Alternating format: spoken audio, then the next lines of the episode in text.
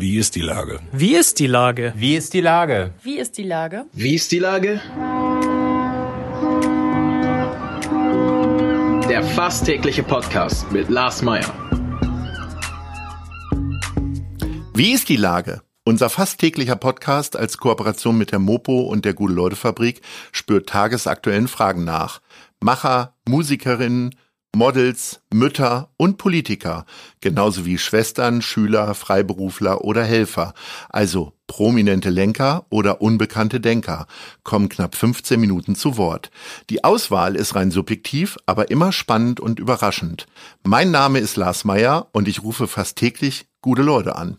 Unser Partner, der das diese Woche möglich macht, ist Ostholsteiner. Nicht nur an Silvester, leckerster Hochprozentiger aus dem Norden. Herzlichen Dank. Heute befrage ich die nun ehemalige Chefredakteurin der Hinz und Kunst, Birgit Müller. Ahoi, Birgit. Ahoi, Lars. Herzlichen Glückwunsch zu einem von außen betrachtet so ausgefüllten beruflichen Lebenswerk. Du hast gerade deine letzten Tage der 27 Jahre bei dem Straßenmagazin hinter dir. Was bleibt dir am meisten in Erinnerung? Puh, also auf jeden Fall die Begegnung mit ganz vielen besonderen Menschen und natürlich auch jetzt leider überschattet Corona. Ähm, ich habe ja bewusst gesagt von außen. Äh, nur du hast ja den Innenblick darin. Empfindest du das auch so? Ich meine, von außen hast du sehr viel Wertschätzung erfahren, nicht nur von mir gerade, sondern auch vom Bundespräsidenten und so weiter und so fort. Ähm, bist also, du auch ganz glücklich so? Ich bin sehr glücklich. Also ich finde, wer kann das schon von sich behaupten, dass er über so einen langen Zeitraum was gemacht hat, was, also es hat mir einfach immer sehr viel Spaß gemacht. Also natürlich gab es ein paar Tiefen oder so, aber es hat mir in der Regel sehr, sehr viel Spaß gemacht. Ich habe ganz tolle Menschen immer um mich herum gemacht, gehabt und die werden mir auch fehlen.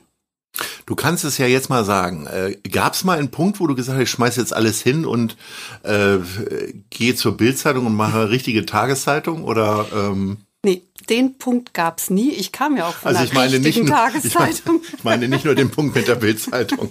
Ja.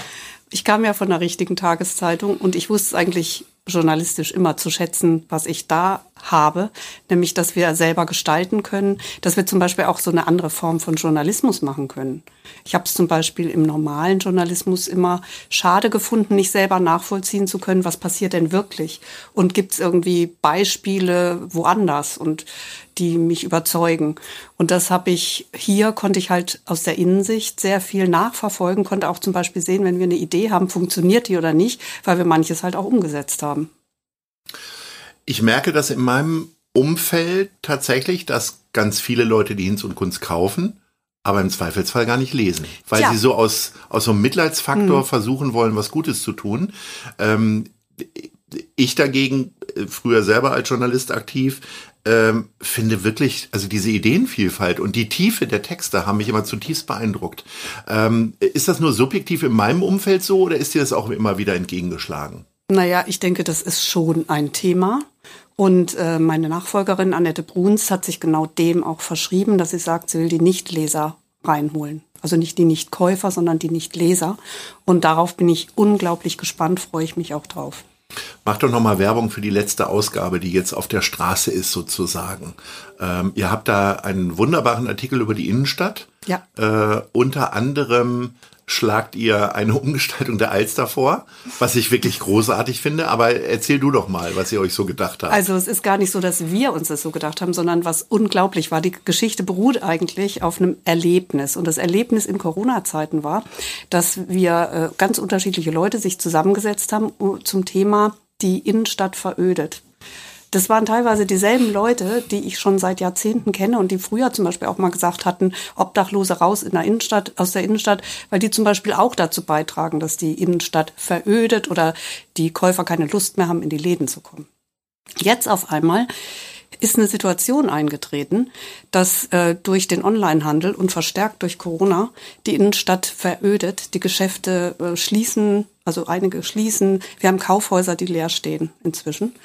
Und ähm, auf einmal waren zum Teil dieselben und zum Teil junge Leute dabei, ähm, die ganz neue Ideen für eine Innenstadt haben und das auch unter ganz neuen Gesichtspunkten. Eben zum Beispiel eine lebenswerte, eine liebenswerte Innenstadt. Und da waren wir hellauf begeistert, weil auf einmal sich alle getroffen haben, um bestimmte Ideen womöglich aus anderen Städten abzugucken oder für uns eben zu machen. Und noch ist es so ein Traum, aber der Traum war irgendwie interessant und auch lustig. Also den, ähm, den Punkt, den ich angesprochen habe, das war ein Schwimmponton, den es tatsächlich in Helsinki, in Helsinki gibt. gibt. genau. Und äh, das Foto habt ihr ja extra nochmal untertitelt mit, äh, das ist hier übrigens nicht Hamburg, sondern es ist tatsächlich Helsinki, weil äh, es ist total nachvollziehbar, genau so ein Ding eigentlich äh, in der Alster aufzubauen. Ne? Also in der Tat, als wir dieses Schwimmbad und Sauna gesehen haben, äh, das erste Foto haben wir gedacht, es sei Hamburg. Und wir haben auch erst gedacht, es sei sozusagen ein Fake oder ein Fake-Foto. Und dabei war es tatsächlich, es gibt's in Helsinki. Und ähm, das Schöne ist halt, dass ganz viele Leute eben inzwischen Ideen aus anderen Städten haben und äh, die mitbringen nach Hamburg. Und was ganz, also mein, ein, einer meiner Favoriten ist zum Beispiel eben auch ein Naturkundemuseum der besonderen Art im ehemaligen Galeria Kaufhof. Das hatte Herr Görz vorgeschlagen von der Schuhkette Görz, äh, der eben das toll fände, so ein ganz modernes, also wo sowohl geforscht wird als auch Menschen hinkommen können und äh, Exponate sich anschauen können. Und äh, das wäre sogar der Tradition folgend, weil schräg gegenüber gab es schon mal ein Naturkundemuseum und würde auch toll dahin passen. Jedenfalls gibt's irre viele Ideen und äh, die müssen es ja nicht unbedingt direkt sein, aber das regt an zum Spinnen, zum Denken und dann womöglich auch, um die Innenstadt tatsächlich schöner zu machen. Wir alle kennen das ja jetzt so aus dieser Jahresendzeitstimmung. Äh, Gerade im Beruf hat man den Schreibtisch noch voll, versucht den leer zu kriegen, versucht noch bestimmte Sachen irgendwie umzubauen oder umzusetzen äh, und schiebt dann doch vielleicht noch mal das eine oder andere aufs nächste Jahr. Das kannst du jetzt nicht machen. Gibt es so Geschichten, die du noch gerne gemacht hättest, die du jetzt einfach nicht mehr selber aktiv machen könntest? Also zumindest nicht als Chefredakteurin. Ich habe sie noch gemacht. Also ich hatte zwei Geschichten, die noch sozusagen übrig waren. Und die habe ich jetzt noch für die Januarausgabe gemacht. Ich habe ja mit Annette Bruns, also mit meiner Nachfolgerin, die Ausgabe zusammen gemacht. Und ich habe sozusagen noch meine letzten Geschichten geschrieben. Ich war noch was schuldig den Lesern. Zum Beispiel war ich denen schuldig, warum wir das Gender-Sternchen eingeführt haben. Und äh, da gab es sehr viel Protest und äh, das habe ich dann in einem Briefwechsel mit einem Leser so exemplarisch mal so aufgezeigt. Und es ist sehr, ich finde es sehr schön geworden, sehr unterhaltsam und ob dieses Gender-Sternchen bei uns jetzt überlebt oder nicht, wird die Zukunft zeigen. Aber ja, und das war schön, ich, ich freue mich, dass ich meine Geschichten abgeschlossen habe und, und eben in eine neue, für mich neue Zukunft aufbreche, wo ich mich neu erfinden kann. Hast du denn dann auch komplett mit Hinz und Kunst abgeschlossen oder wie sieht deine Idee aus, ähm, tatsächlich, ähm, wie du dem Blatt verbunden bleibst? Also ich glaube, äh, es steht einer ehemaligen Chefredakteurin erstmal gut zu Gesicht, sich dann auch wirklich zurückzuziehen, eine Weile. Ne? Und dass ich dem Magazin und dass ich dem Projekt und den Menschen, meinen, meinen Kolleginnen verbunden bleibe, ist ja völlig klar. Und mit, von manchen habe ich mich gar nicht verabschiedet, weil wir uns sowieso wiedersehen. Was ist denn deine Idee eines obdachlosen Magazins immer gewesen und wie würdest du sie für die Zukunft beschreiben? Du hast ja wahrscheinlich auch einen Austausch mit. Du wirst jetzt natürlich sagen, das muss ich selber erklären, aber du kannst es ja schon mal verraten. Äh, also ich würde ja sagen, es ist ein Straßenmagazin. Und mhm. zwar kein Obdachlosenmagazin, weil eben es ja Journalisten sind, die das Magazin machen. Obdachlose kommen vor, geben Geschichten, haben auch ihre eigenen Geschichten manchmal. Es ist im Grunde tatsächlich so, als wenn man jedes andere Magazin als Kiosk-Magazin äh, beschreiben würde. Du hast völlig recht. Ja. Und mhm. äh, das, ja, und im, im Grunde ist es auch so. Ne? Also es ist im Grunde verbunden ist der Käufer oder die Käuferin mit dem Hinz und Künstler. Das ist eine untrennbare Einheit. Und ich denke, da verrate ich jetzt nichts äh, groß Geheimes, wenn ich sage, wir haben auch die Probleme, die andere Magazine auch haben, dass wir, dass wir einen Leserschwund haben, auch altersbedingt, dass die junge Generation ganz anders Nachrichten konsumiert, ganz anders liest. Und da wird Annette Bruns einiges zu tun haben und mein Team mein ehemaliges Team, ihr Team, äh, das eben ja aufzufangen, neu zu gestalten, Leser zu interessieren für etwas, was noch gelesen wird. Und wer weiß, was die noch entwickeln, was dann eben womöglich gehört, gesehen wird. Aber äh, auch Annette Bruns sagt, äh, alles muss über den Verkäufer laufen oder die Verkäuferin.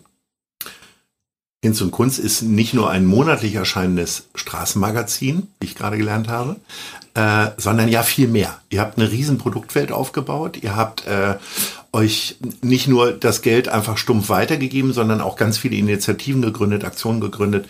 Ähm, was ist denn so deine drei, was sind denn so deine drei Lieblingsprojekte gewesen in den ganzen Jahren? Puh, oh, es gibt ganz viel. Übrigens, Kannst du auch fünf nennen. Äh, gut, weil ich fange mal an, also viele sind ja bekannt, also so unser Brotretter, was wir zusammen machen. Also die meisten tollen Sachen sind in Koalition mit Partnern entstanden.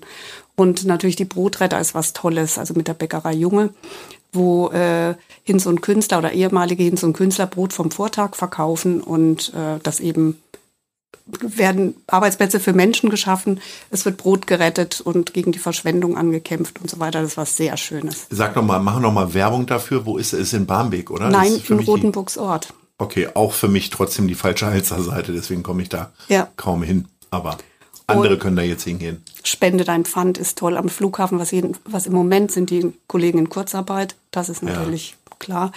Ähm, wo eben Pfandflaschen gesammelt werden, gesortiert werden und der grüne Punkt bezahlt äh, uns diese Pfandflaschen und der Flughafen bezahlt die Miete für die, also stellt uns die Räume zur Verfügung und davon werden dann die Leute bezahlt, die festangestellt sind. Ich fand mit uns, wir hatten mal eine ganz schöne Ui. Geschichte. Erinnerst ja, du dich mal. noch? Die ich Traumgalerie. Ich, ja, natürlich, die Traumgalerie in der Rindermarkthalle. Also ganz schön fand ich halt auch alle Aktionen, die zusammen mit Hinz und Künstlern waren. Da habe ich ganz viele Lieblinge, zum Beispiel eben Blaue Betten auf Beton, wo wir mit Michael Batz äh, Platten eingeleuchtet haben und die Hinz und Künstler haben jeweils ihre Lebensgeschichte erzählt, wie auf einer Bühne war das. Wir waren nicht, es war so ein nächtlicher Rundgang und die Hinz und Künstler standen da in ihrer Platte, auf ihrer Platte und haben erzählt und das, wir hatten es nie geübt, nie vorbesprochen und das war einer der bewegendsten Momente, muss ich sagen, äh, die ich hatte. Und einer der schönsten Momente, anderen schönsten Momente war aber auch unsere Traumgalerie. Als du die Idee hattest, Ehrlicherweise hatte ich nicht mal die Idee, ich war nur, ich war nur Botschafter der Idee, weil ich habe das in New York äh, mhm. gesehen mhm. und ich habe mir gedacht, also lieber schlecht, äh, lieber äh, gut kopieren als schlecht selber erfinden. So ist es. Und äh, das hat mich auch unglaublich inspiriert und ehrlicherweise, wenn du jetzt Zeit hast, ne, dann könnten wir das ja vielleicht noch mal planen. Das wäre toll. Ja? Okay, dann ist das abgemacht. Dann nehmen wir uns für 2021 vor, dass wir die Traumgalerie nochmal zum Leben erwecken.